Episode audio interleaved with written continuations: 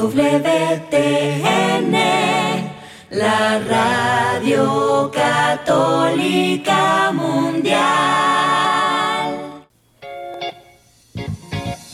Desconéctate del mundo y conéctate con Dios. Aquí estamos conectados en familia, su amor. Siendo luz para todos los hombres. Un saludo muy cordial a todos nuestros queridos oyentes de Radio Católica Mundial EWTN. Damos gracias al Señor por esta oportunidad que nos brinda de estar aquí una vez más con todos ustedes compartiendo nuestra fe en este espacio radial de Conectados en familia. en es- siendo luz para todos los hombres. En esta oportunidad eh, estamos aquí con ustedes, la hermana Antonia y la hermana Ángela. Somos de la comunidad de comunicadoras eucarísticas del Padre Celestial. Para quienes eh, no saben, nos encontramos en la ciudad de Cali, Colombia, en estos estudios que la arquidiócesis nos está prestando para poderles brindar a ustedes este programa.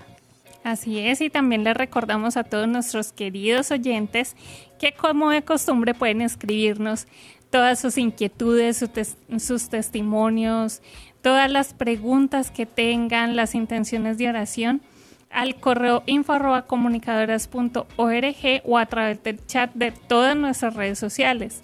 Nos encuentran en YouTube, en Facebook, en Instagram y también a través de las redes sociales de EWTN. A todos los que se conectan por primera vez, un bienvenidos a todos ustedes. A todos los que ya nos han seguido también son súper bienvenidos. Gracias por estar acá, por su fidelidad.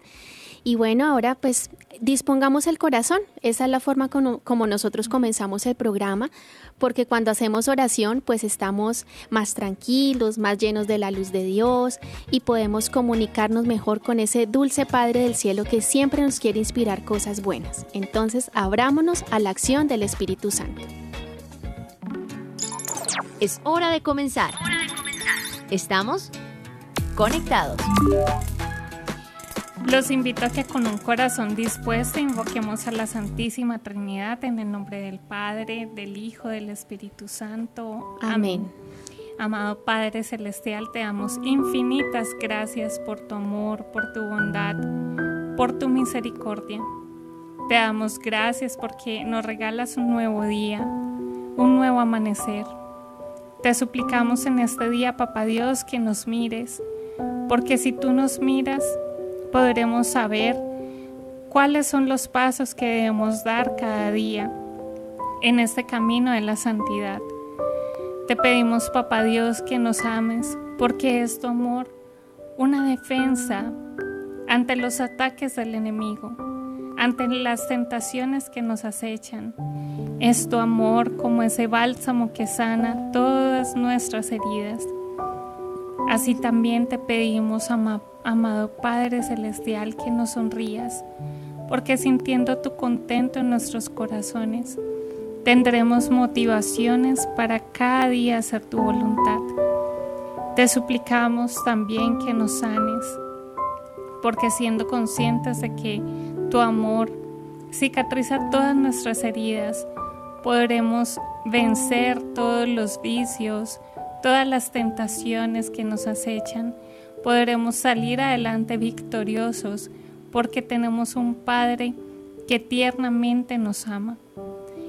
Te pedimos, amado Padre Celestial, que en este día nos guíes, porque si de tu mano nos tomamos, podremos saber cuáles son esas actitudes, esas herramientas que tú nos das para seguir este peregrinar aquí en la tierra. Te suplicamos también que nos utilices, porque de esta manera podremos ser instrumentos de caridad, de esperanza y luz para cuantos nos rodean. Y si es tu santísima voluntad, Señor, y por tu amor te pedimos que nos corrijas, porque de esta manera podremos seguir el camino que tú nos has trazado, podremos arrepentirnos de todos nuestros pecados, podremos volver a comenzar cuando nos hemos equivocado. Y todo esto te lo pedimos por intercesión de María Santísima, que es tu hija predilecta, aquella que nunca te causó un disgusto ni te lo causa, Señor. Y te lo suplicamos a ti, mamá, para que intercedas por nosotros ante el trono celestial. Ya que somos tus hijos amados, mamá, y tú eres reina de dulzura y reina de misericordia. Ruega por nosotros, Santa Madre de Dios. Para que seamos dignos de alcanzar y gozar las promesas y gracias de nuestro Señor Jesucristo. Amén. Tu batería está cargando. No te desconectes. Bueno, queridos oyentes, a lo largo de estos programas hemos meditado juntos eh, en la oración, nos hemos adentrado en este camino, en este mar profundo de la oración, en donde encontramos grandes tesoros, pero el mayor de todos pues es el encuentro personal con Dios, el encuentro personal con ese Padre que nos ama y que está dispuesto, ansioso de podernos escuchar, de poder atendernos, de poder entablar esa relación de amistad, de paternidad hacia nosotros, sus hijos. Hemos ido dando pasitos en esa escalera de los grados de la oración. Hemos visto la importancia de la oración vocal como primer paso para adentrarnos en ese diálogo íntimo y filial con Papá Dios hemos visto también que además de eso, de, todos, de toda esa escalerita que tenemos para ir caminando, tenemos grandes maestros que son testigos de la oración y que son servidores. Desde la iglesia triunfante hasta esta iglesia que es militante, vamos a tener esos, esos instrumentos de Dios que nos van a ir enseñando a crecer en nuestra vida espiritual y acrecentar la oración en nuestros corazones para que se vaya ensanchando nuestra alma y podamos albergar al dulce huésped que es el Espíritu Santo. También hemos ido meditando cómo María nos enseña a orar, cuáles son esas actitudes que debe tener un corazón orante.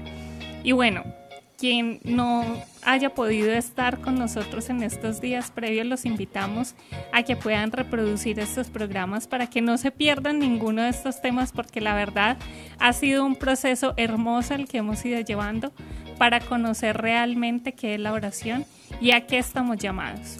Bueno, y no podemos desconocer que a pesar de que ya hemos conocido muchas cosas de la oración, pues sin duda pues siempre vamos a tener dificultades y ataques. Así que en el día de hoy vamos a meditar en el tema el combate espiritual en la oración.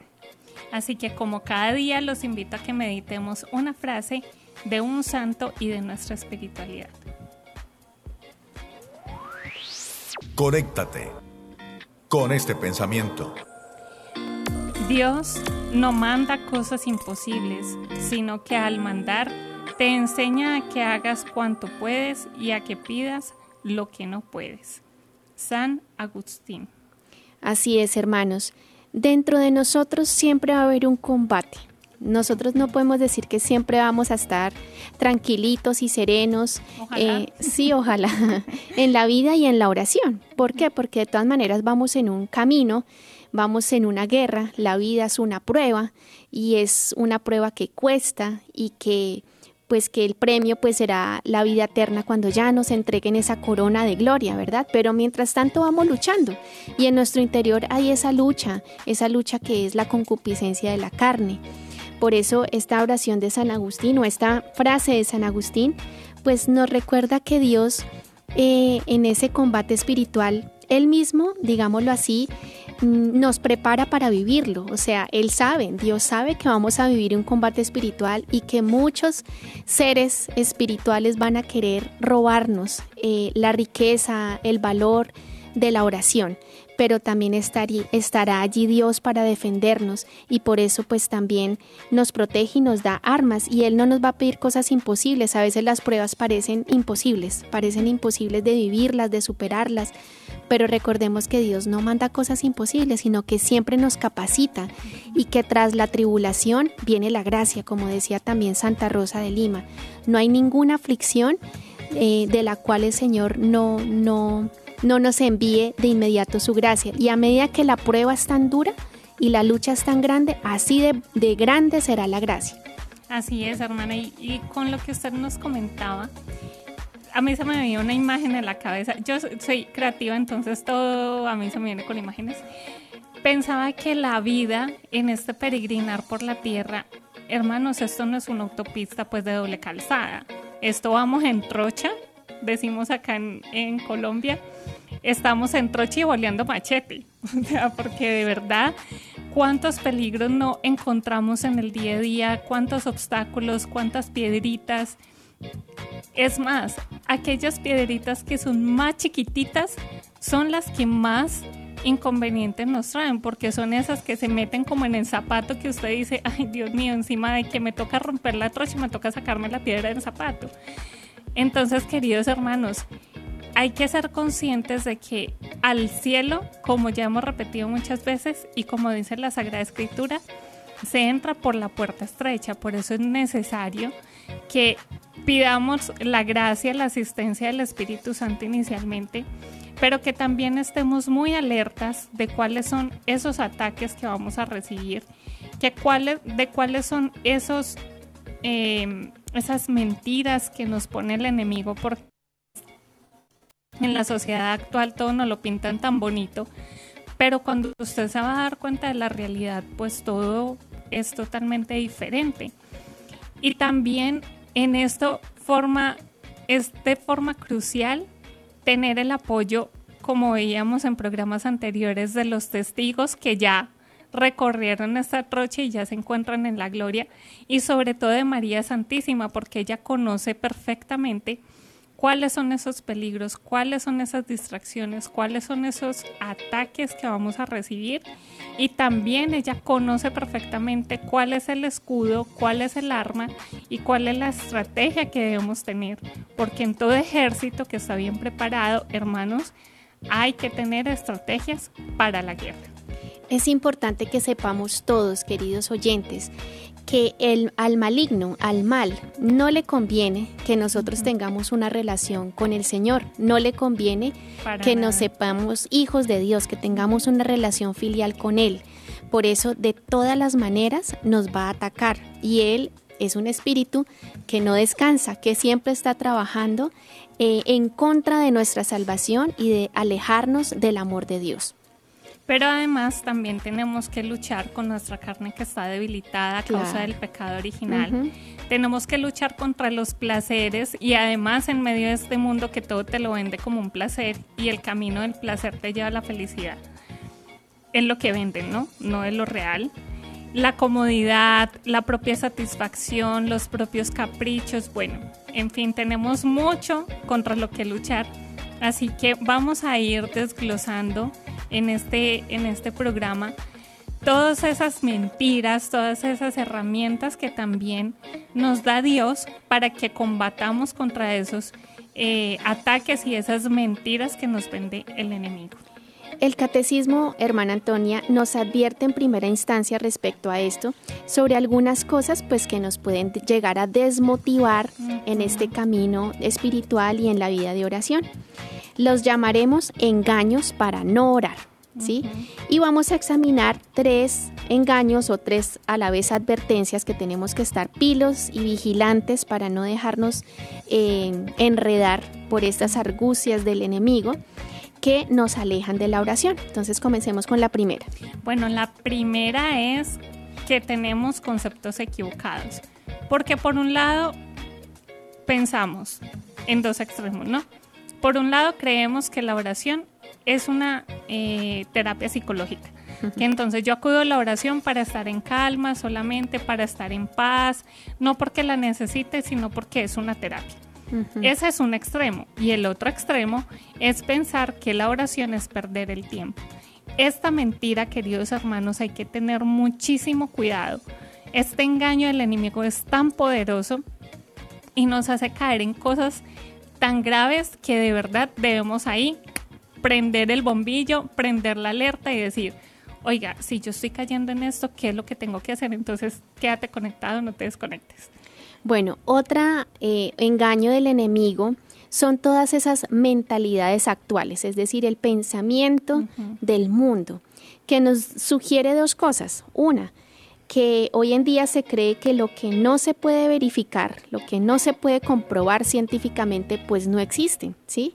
Entonces muchos concluyen que para qué orar si Dios no existe, cosa totalmente equivocada, una mentalidad totalmente errónea. Otra mentalidad errónea actualmente es que, por el contrario, otros consideran que solo lo espiritual es lo importante, que solo lo espiritual es lo valioso y que entonces es mejor huir de este mundo y meternos por allá en una montaña, lejos del mundo, de, la, de los problemas, de la familia, incluso porque muchos pues renuncian y dejan hasta sus propios hijos eh, por irse a meter de pronto en una secta lejana en donde no tengan ningún contacto con el mundo a través de pronto de meditaciones trascendentales. Entonces es una huida del mundo para refugiarse en el yo, ¿sí? En, la comodidad del yo y en, salve, en salvarme a mí mismo, cosa que también es una mentalidad errónea. otro engaño muy audaz del enemigo son los fracasos en la oración, porque pensamos que por pedir entonces ya lo vamos a conseguir, pero resulta que tenemos que tener mucha perseverancia y mucha paciencia en este camino, porque si no, esto nos puede llevar a una profunda sequedad a la aridez o a la tristeza, que de verdad no son los mejores consejeros y eso nos puede hacer sentir incluso que no somos buenas personas porque no estamos haciendo progresos o porque no estamos consiguiendo lo que pedimos. También eh, eso nos puede conducir al desánimo y, y hacernos una pregunta que en realidad es una tentación del enemigo que es para qué orar si no soy capaz. Entonces, ojo con esto, queridos hermanos. Entonces, hermana Antonia, ante estos, digamos, ataques, engaños del enemigo, que son estos conceptos equivocados, aquí al, menos mencionamos dos, pero son muchos conceptos equivocados que tenemos, muchas las mentalidades actuales erróneas, ¿cierto? Y también pues estos fracasos en la oración que nos desmotivan, pues qué hacer ante eso, porque pues cualquiera se desanima, ¿cierto? Pues hay tres, digamos, remedios, digamos, eh, tratamientos que nos pueden ayudar, ayudar a salir rápidamente de, de, estas, de esta, mm, eh, sí, como, ¿cómo se dice? cuando... trampa. Sí, de esa trampa, exacto, del enemigo. Y son las virtudes teologales. A ver si nos recordamos cuáles son. La fe, la esperanza, y, la, y la caridad. Muy bien, entonces estas virtudes teologales nos ayudan a derribar por completo esos conceptos equivocados, esas mentalidades equivocadas y esos fracasos y frustraciones que a veces sentimos en la oración. En primer lugar, tenemos un remedio, una mezcla que es un remedio súper efectivo y es la fe y la caridad. ¿Por qué? Porque eh, orar, muchos creen que es solamente para conseguir, eh, yo qué sé, la paz emocional, la serenidad, pues, en todo lo que me rodea, pero no. La fe y la caridad nos lleva a que recibamos todo lo que nos aporta la oración, que es muchísimo más que esa paz simplemente psicológica. Sí es importante, obviamente, eh, equilibrarnos un poquito para no dejarnos tampoco llevar por el estrés y por todo lo que eh, hay en el mundo actual, ¿sí? Pero no es ese el único resultado de la oración. La oración debe dar frutos de caridad, eso ya lo hemos dicho en otras ocasiones, y siempre me debe llevar a creer más en, en Dios, aunque no lo vea, aunque no lo sienta, aunque no, no experimente emociones pues que me, que me hagan eh, sentir que Dios está ahí. Es mucho más que eso, sí, nos hace acrecentar eh, en la oración nos hace acrecentar la fe y la caridad y esos son dos remedios contra estos engaños porque precisamente nos van a llevar a creer, a creer realmente lo que es la verdad, porque recordemos que Jesús es el camino, la verdad de la vida, y nos van a ayudar a dar esos frutos, no para nosotros, sino para cuantos nos rodean. Y si de pronto te sientes desanimado porque todavía no te atreves a orar, no sabes cómo hacerlo, o de pronto sí sabes, pero eres indisciplinado, no tienes la constancia, no tienes como esa fuerza de voluntad para hacerlo. El llamado es no te desanimes, recuerda que la esperanza la debes avivar todos los días, entonces espera en Dios, sé valiente, como dice la palabra de Dios. Eh, no dejes que el enemigo te robe la esperanza porque sin esperanza, o sea, ya se mató la vida prácticamente porque no hay motivación para nada. Entonces, la esperanza eh, nos va a ayudar a, avivar eh, la vida de oración y junto con estas dos que nos estaba comentando la hermana Antonia, la fe y la caridad, ellos son como, como esos soldados fuertísimos que van a llegar a protegerte contra estos ataques. Así es, queridos hermanos, entonces hasta el momento solo hemos empezado a quitar una de las tiritas, tiritas o curitas, pues que hay en todo esto, y es empezar a desmantelar cuáles son esas mentiras y engaños del enemigo. Pero no se desconecten porque vamos a ahondar en cuáles son esos ataques reales que recibimos en todos los momentos de oración algunos se juntan, algunos vienen por separado, pero además les vamos a dar tips y cuáles son esas armas, cuáles son esas estrategias y cuál es el escudo que nos puede ayudar contra todas esas tentaciones o distracciones o ataques que recibimos en la oración. Entonces, los dejamos hasta aquí, vamos a hacer una pausa para nuestro viviéndolo hoy, pero antes, digamos juntos, Padre, que todos, seamos una sola familia para gloria tuya. Conéctate con nuestra iglesia. Con la realidad del mundo. Con nuestros hermanos, necesitados. Conéctate con verdadera caridad fraterna. Caridad fraterna. Estamos en Viviendo el Hoy. Conectados. Bueno, queridos hermanos, vamos a recordarles a quienes eh, no saben que tenemos dos números de teléfono a los que nos pueden llamar, contarnos sus testimonios, comentarnos sus inquietudes. También, eh, si quieren escribirnos a través de las redes sociales, estamos súper atentas. Les recuerdo estos números de teléfono es desde los Estados Unidos el 866-398-6377 y desde fuera de los Estados Unidos al 1205-271-2976. Ahora sí, querida hermana Ángela, ¿qué nos traes para viviendo el hoy? Como estamos hablando precisamente del combate espiritual, a veces los católicos entramos como en un letargo, como en una pesadez que no nos deja orar. Entonces resulta que hay un ingeniero y autor, escritor de varios eh, libros que se llama Jerome Germán, para que los que quieran investigar más sobre él. Y resulta pues que él nos quiere dar, compartir 12 consejos para vivir santamente ese combate espiritual. Él dice que los católicos a veces nos quedamos como en un círculo vicioso que no solamente va a afectarnos a nosotros en nuestra vida espiritual, sino que también va a afectar a las generaciones venideras. Por eso es importante que conozcamos todas estas herramientas porque si no aprendemos a hacer el buen combate espiritual, eh, pues nuestros hijos y los hijos de nuestros hijos van a caer en ese mismo letargo, en esa misma pesadez que no, que no conduce a nada, ¿no? Entonces, él dice que la mayoría de nosotros vivimos sin una disciplina y que uno de los grandes problemas de la generación actual es que eh, nos falta abnegación, que vivimos en, la, en darle gusto a nuestro cuerpo, en buscar los placeres y pues eso va a crear generaciones débiles, hombres y mujeres débiles que van a traer tiempos muy difíciles. O sea, si ahorita estamos viviendo tiempos difíciles, ¿cómo será lo que vendrá después si no fortalecemos nuestra voluntad y nuestra oración en el buen combate espiritual?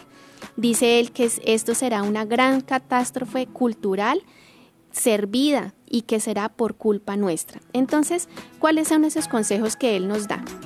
El primero, fortalecer la propia determinación. Dice que hay que conseguir la fuerza espiritual del mismo modo que se consigue la fortaleza física, es decir, entrenándose. El primer paso de cualquier superación personal es fortalecer la propia resolución, mejor dicho es decidirse. Segundo consejo es ir más allá de la misa del domingo.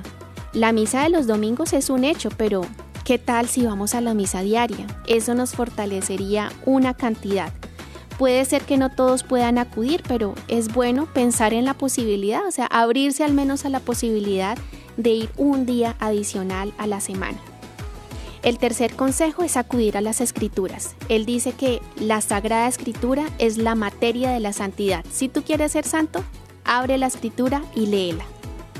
El cuarto consejo es acudir a la adoración eucarística. Esto es un consejo bellísimo que nosotras también aconsejamos, promovemos, difundimos como comunidad que está en torno a Jesús Eucaristía y él dice que allí podemos escuchar más claramente la voz de Dios y que podemos descansar en su corazón y que allí en el Santísimo vamos a obtener innumerables beneficios para los matrimonios. ¿Cuántos testimonios no hemos escuchado nosotras en una capilla de adoración perpetua que tenemos, donde muchos matrimonios son restaurados por la adoración? También eh, llevar a los niños. Él dice que qué chévere empezar a promover la adoración eucarística para niños. Creo que no hemos ahondado mucho en eso, creo que no nos hemos dado a la tarea y a la batalla de llevar a nuestros niños. Uno ve por lo general adultos, ancianos ante el Santísimo, pero no a los niños. Y además que tienen una sensibilidad ante Jesús Eucaristía impresionante. Hagan la prueba y lo verán. Claro que sí. Bueno, el quinto consejo que nos da este autor es el examen de conciencia diario. Importantísimo para así poder conocer cuál es nuestro defecto dominante y poderlo combatir y así hacernos más fuertes y disciplinados. El sexto consejo es una buena confesión. Obviamente, después de un examen de conciencia debe venir una buena confesión. Y él dice que la confesión es fuente de virtudes. Entonces hay que aprovechar y alimentar nuestra alma con las virtudes a través de la confesión. El séptimo consejo es el ofrecimiento de obras. Es importante que cada mañana podamos en nuestra oración ofrecerle al Señor las buenas obras del día. Eh, esto nos ayudará a estar abiertos a, a las, todas las oportunidades que el Señor nos va a brindar en el día para ofrecerle buenas obras y así evitar el pecado y agradar a Dios. El noveno consejo es el sacrificio y la abstinencia. Como todos sabemos, esto es imponernos un poco de moderación para fortalecer el alma y esto pues nos va a hacer obviamente fuertes para combatir.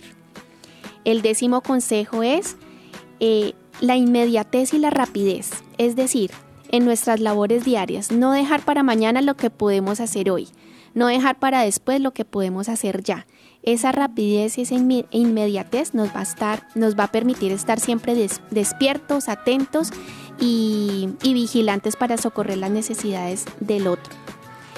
Hay uno que me encanta que es la pureza y la virginidad, que es la mejor defensa del matrimonio. Esta es un arma muy hermosa porque salva matrimonios requiere obviamente la autodisciplina y la diligencia, pero de cara a los matrimonios su efectividad es un hecho del que casi nadie habla. Por lo general, quienes se casan habiendo mantenido la castidad no se divorcian. Eso es, eso es un hecho comprobado. Dice él, tu virginidad es el regalo más grande que podrías darle a tu pareja. Y como monje o célibe, como religiosas que somos nosotras, dice él, el mayor regalo que puedes darle a tu creador es eso, la pureza, la virginidad. La virginidad en el estado de vida de cada uno es el comienzo de la perfección. Y por último, último consejo, dice él, lo más duro y necesario. Dice él que es la obediencia. ¿A quién no le cuesta la obediencia? Eso es lo más duro, efectivamente, pero es lo más necesario para el buen funcionamiento de nuestra vida en el combate espiritual. Si permitimos que nuestros hijos, por ejemplo, en la familia, desobedezcan, pues estaremos destruyendo su futuro. Así que cada uno de nosotros, cónyuges, hermanos, hermanas, eh, padres de familia, eh, solteros, casados, pidamos al Señor la gracia de la obediencia. Es una virtud que le agrada muchísimo a Él porque es la que más nos asemeja a Jesús, que fue el obediente por excelencia. Estos son los 12 consejos que nos da este autor. Así que pues ya hemos aprendido más herramientas para vivir este combate espiritual y ser fuertes y no dejarnos amilanar por el enemigo. Hermana, y qué valiosos consejos, no solamente para el, para el combate espiritual o para la oración, que no deben ser áreas aisladas del resto de nuestra vida, sino que esto se puede aplicar a la vida diaria. Yo les aconsejo que tomemos dos de estos consejos y poquito a poco, como si estuviéramos en un gimnasio, vayamos poco a poco aplicándolo. Yo inicialmente me quiero quedar con dos. El primero, la Sagrada Eucaristía diaria. Aquí les quiero comentar que realmente cuando empecé en esa experiencia, porque yo era de las católicas antes de ser consagrada, que la misa, que la dominical y eso, si a veces alcanzaba, ay Dios, que ha sido tan misericordioso conmigo. Pero una vez me propuse a empezar a ir a ese gimnasio espiritual porque iba a ser un proceso de sanación. Y le dije al Señor, bueno, yo no soy capaz, a mí me da de todo ir a misa todos los días, pero dame la gracia y enamórame de esa práctica. Hermanos, les comento que eso fue tan impresionante que yo ya no podía vivir una semana donde no fuera todos los días a misa. O sea, para mí era vital cada día buscar la Santa Eucaristía, incluso trabajando y estudiando al mismo tiempo, teniendo un negocio. Yo sé que a veces es difícil, pero muchas veces también nosotros nos ponemos obstáculos y excusas para, para no buscar esa posibilidad. Entonces, si tienes la oportunidad, busca la posibilidad porque no te vas a arrepentir de verdad. Tener el alimento espiritual diario es algo que te va a transformar completamente que va a cambiar tu vida y vas a empezar a descubrir cosas de las que no te imaginabas y vas a empezar a ver la obra tan grande que Dios quiere hacer en tu vida si le das ese regalo inmenso de poder encontrar encontrarse con él en la Eucaristía. Y el otro con el que me quiero quedar es ofrecer las obras del día. Nosotros tenemos una práctica que se las comparto y es que cada vez que nos despertamos suena la campana porque no a veces no nos despertamos con alarma, sino con la campana general. Siempre decimos una oración en la que le ofrecemos las obras del día, todos nuestros sentidos, nuestros movimientos, nuestros sentimientos, nuestra mente y nuestro corazón a Dios.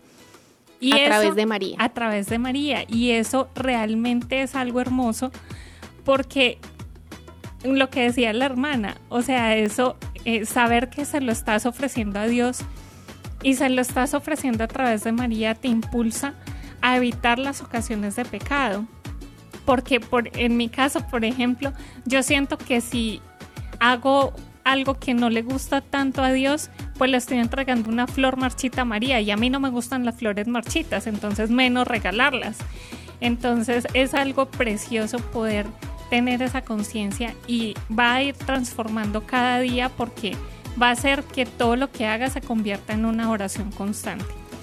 Aprovechemos este momento para saludar a todos los que se encuentran conectados en este momento, en este tema tan especial del combate espiritual.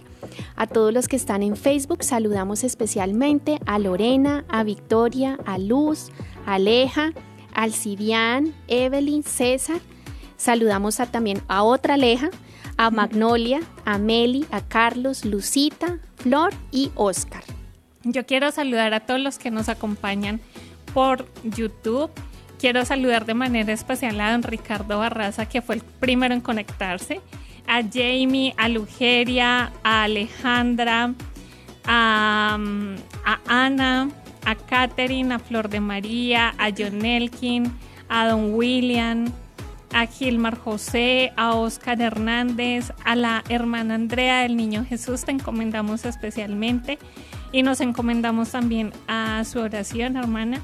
También quiero saludar a Andrea eh, que nos está acompañando en este programa. Y a todos los que están conectados en EWTN YouTube. Saludamos y abrazamos en nuestra oración a Jaime, a Magdolia, Betsabe, Diana, Yolanda, Mariana, Anaís y Andrés. Dios les bendiga por estar aquí con nosotros. Y hasta aquí nuestro Viviendo el, hoy. Seguimos conectados.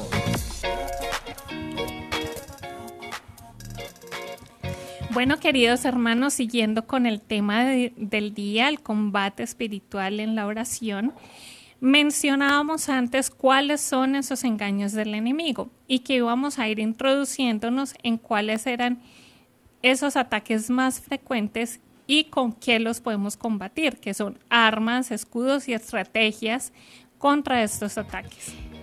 El primero, queridos hermanos, es la distracción.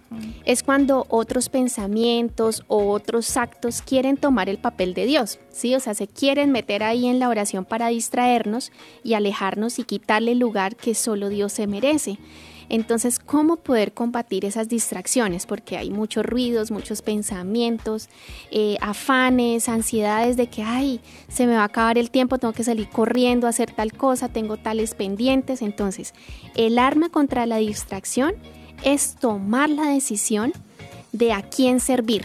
¿Sí? Ese es un secreto que me pareció muy bonito. Es preguntarse, bueno, ¿a quién voy a servir en este momento? ¿Al televisor o al Señor? ¿A quién voy a servir en este momento? ¿A la cocina o al Señor? ¿A quién voy a servir en este momento? ¿Al celular o al Señor? Entonces, haciéndote esa pregunta con base en la distracción que tienes, pues de una la vas a cortar.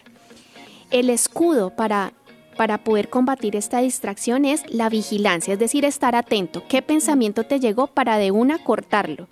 Para esto vamos a cuidar lo que vemos, lo que nos gusta, lo que escuchamos, porque eh, pues ahí eh, en, el gusto que nos damos en los sentidos eh, se va a ver reflejado en la oración. Entonces, fijo, a uno le da hambre, fijo, uno se imagina la comida favorita y como que le pasa la hamburguesa por, por el aire durante la oración, ¿verdad? Entonces, ese va a ser el escudo, la vigilancia.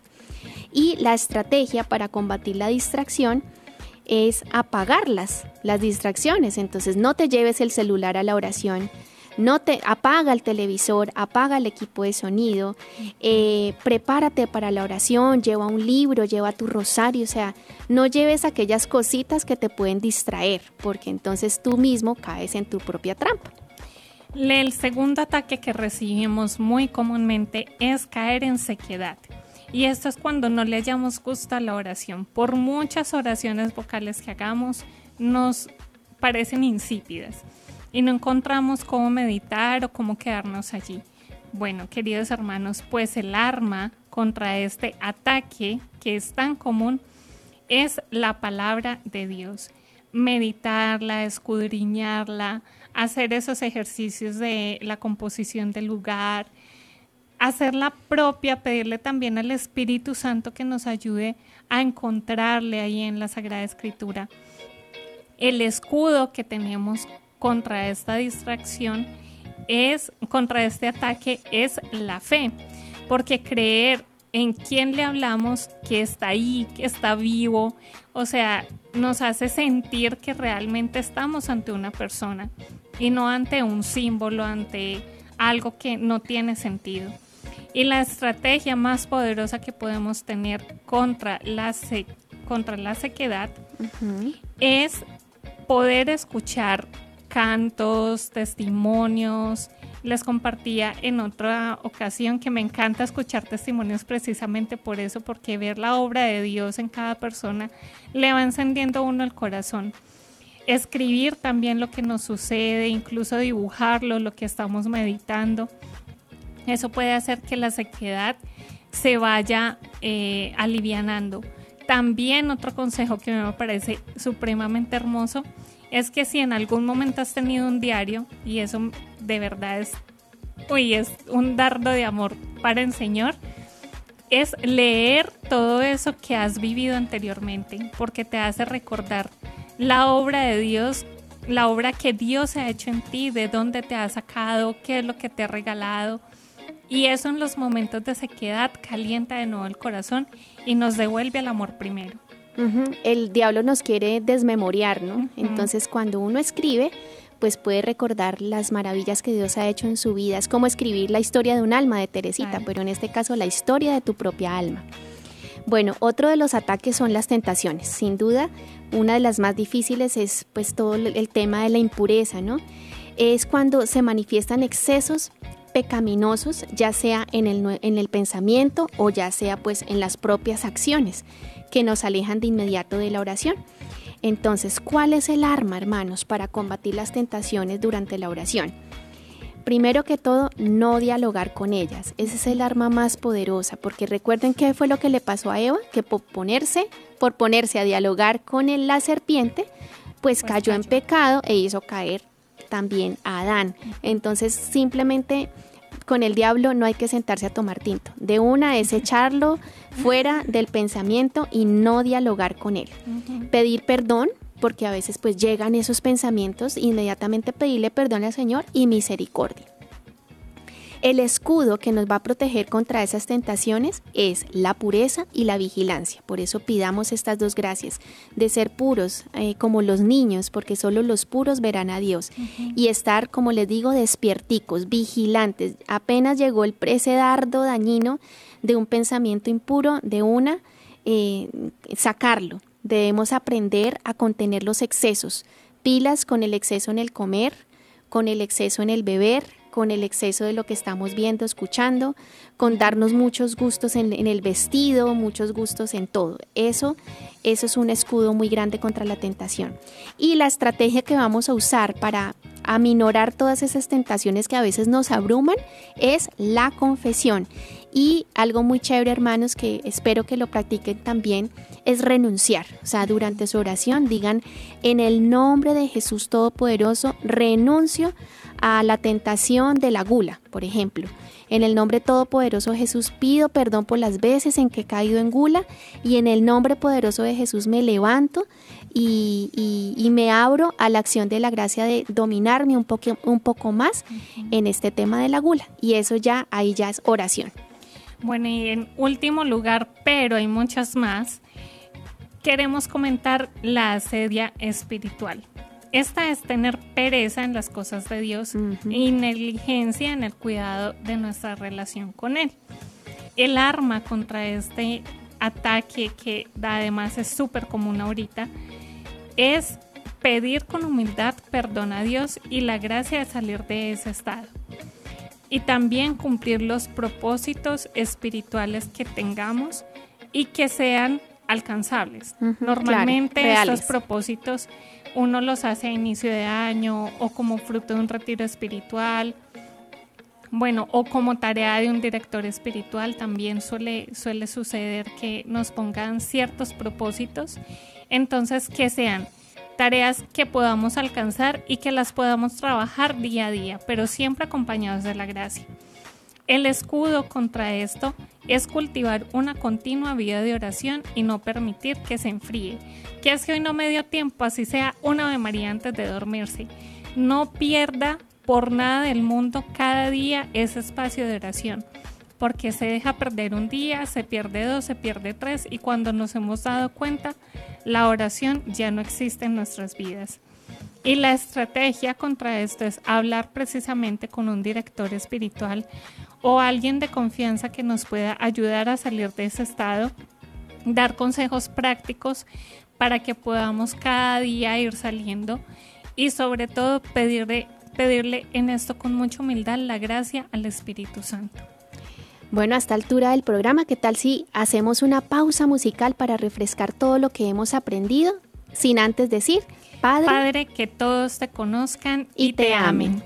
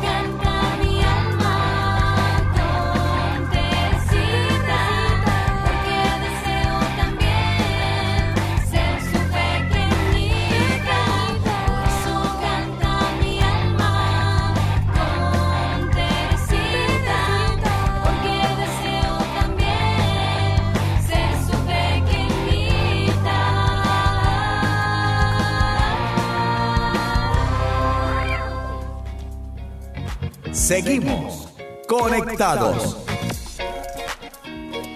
Seguimos conectados en familia y en este momento queremos compartirles como unas perlas de sabiduría que nos da nuestro catecismo de la Iglesia Católica acerca de la oración y de no dejarnos robar esa oración, de la importancia de poder llevar a cabo el buen combate, espiritual.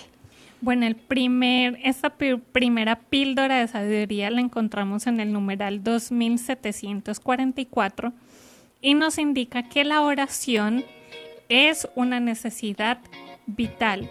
Por ello, es tan atacada por el enemigo.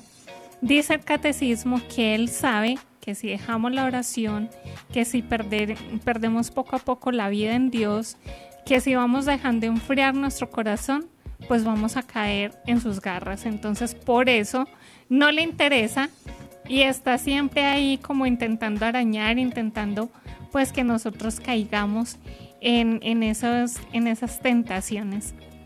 Para esto se requiere mucha perseverancia y permanencia en la, oración.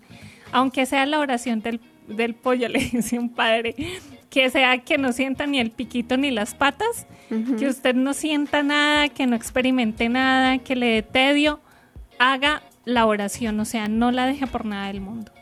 Bueno, otra píldora de sabiduría que nos da el catecismo la encontramos en el numeral 2745 y titula que la oración y la vida cristiana son inseparables. No se pueden separar, van junticas. Dice que aquel que se llame cristiano y no ore, está negando que es cristiano, está negando que es un hijo necesitado de Dios. Y el la tercera píldora de sabiduría es que nada vale como la oración, ya que la oración hace posible lo que parece imposible y hace fácil lo que parece difícil y, e inalcanzable para nosotros. Esto no le conviene al mal porque eh, con esta conciencia de que es valioso, de que en ella podemos alcanzar de Dios grandes gracias, pues hace que no, le hagamos caso a Él y pues a él no le interesa, sino que nosotros lo miremos a él y no miremos, lo miremos a él y no miremos a Dios. Hermanos, es importante saber porque uno pues dice, a veces se, siente de pronto solo en este combate espiritual, siente que la guerra es muy difícil, que, que, todo, que la prueba está muy pesada y de pronto uno sí se desanima, se siente frágil ante, ante todos estos ataques del enemigo, pero algo que nos puede de pronto consolar el corazón es recordarte que Cristo tuvo tentaciones, que Cristo padeció tentaciones allá en el desierto y que fueron terribles. Ojalá hoy también volvamos a esas sagradas escrituras para recordar cómo Jesús sufrió esas tentaciones y cómo las combatió. Se encontró de frente con el enemigo, pero de frente lo combatió y lo venció. Entonces Jesús siempre fue un ejemplo para nosotros, para que nosotros sigamos sus huellas. O sea, recuerden que Él como hombre sufrió todo lo que nosotros los hombres sufrimos, menos el pecado. Entonces una cosa es la tentación y otra cosa es caer en la tentación. Jesús jamás cayó en ella, pero sufrió terriblemente la tentación. Así que no nos desanimemos, al contrario, tomemos valientemente las armas de la fe, de la esperanza, de la caridad y todas estas armas que hoy hemos venido mencionando, pongamos toda la, digamos como de nuestra parte, todo el esfuerzo por alejar esas distracciones, por apagar esas tentaciones, eh, por no dejarnos eh, quitar como la, la alegría de orar, porque realmente es una alegría encontrarnos con el Señor cada día y, no nos desanimemos ante las eventuales caídas, porque seguramente que vamos a caer, no somos perfectos, pero para eso recordemos que tenemos la confesión y que en la confesión el Señor lava absolutamente todos nuestros pecados y nos da vida nueva en el Espíritu. Queridos hermanos, esto es algo que nos pasa a todos. Nos dijo un predicador hace poco, metas en la fila. Si usted cree que es el único que está padeciendo de asedia, que es el único que está desanimado, que es el único que realmente no siente nada en la oración, metas en la fila. Saber que a todos nos pasa nos lleva también a la conciencia de que es importante la oración de los unos por los otros Y si no tienes ganas de orar por algo, por alguna situación que te está pasando en estos momentos, piensa en que otro necesita de tu oración. Y con esto hemos tenido testimonios muy impresionantes. Uno de ellos que se me viene a la cabeza ahorita es el, el de la doctora Gloria Polo, que precisamente por la oración de un humilde campesino pudo salir del purgatorio, pudo regresar a, esta vida y contar lo que estaba viendo porque ella estaba a punto de condenarse. Entonces, como la oración, así sea una Ave María sencillo, puede tener una trascendencia tan inmensa para alguien que posiblemente ni siquiera conozcamos, pero si tú no tienes ganas de orar por ti, por tu familia, por algo que te esté pasando, pues ofrécele una pequeña oración a Dios por alguien que no conozcas y que lo necesite o por un alma del purgatorio que se encuentre necesitada de esa oración. Y, y de verdad, o sea, eso te va a ayudar a que no pierdas por nada del mundo ese espacio, que tengas una motivación para orar, porque es necesario también a veces ponerse motivaciones para orar, porque como les decíamos a lo largo del programa, es un camino de perseverancia. Bueno, ¿qué le parece, hermanas? Y para terminar este, este, programa hacemos una oración y quiero compartirles el Salmo 90 o 91 que también eh, a veces lo encontramos así en las Sagradas Escrituras y es una oración de protección que nos va a ayudar muchísimo en este combate espiritual. Claro que sí. En el nombre del Padre, del Hijo y del Espíritu Santo. Amén.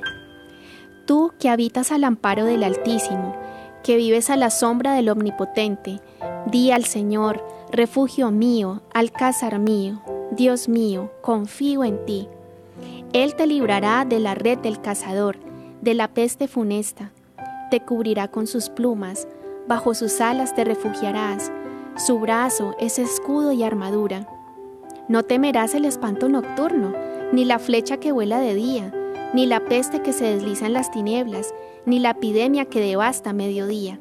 Caerán a tu izquierda mil, diez mil a tu derecha, a ti no te alcanzará. Tan solo abre tus ojos y verás la paga de los malvados, porque hiciste del Señor tu refugio. Tomaste al Altísimo por defensa. No se te acercará la desgracia, ni la plaga llegará hasta tu tienda, porque a sus ángeles ha dado órdenes para que te guarden en tus caminos. Te llevarán en sus palmas para que tu pie no tropiece en la piedra. Caminarás sobre áspides y víboras, pisotearás leones y dragones. Se puso junto a mí, lo libraré, lo protegeré porque conoce mi nombre. Me invocará y lo escucharé. Con él estaré en la tribulación lo defenderé, lo glorificaré, lo saciaré de largos días y le haré ver mi salvación. Gloria al Padre y al Hijo y al Espíritu Santo. Como era en el principio, ahora y siempre, por los siglos de los siglos. Amén.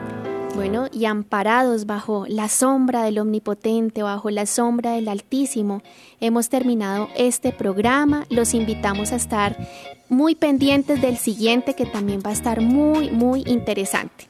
Así es, hemos estado con ustedes las hermanas comunicadoras y los esperamos aquí. Dios los bendiga. Hasta pronto. Hemos estado conectados con Dios. Tu batería ha sido recargada.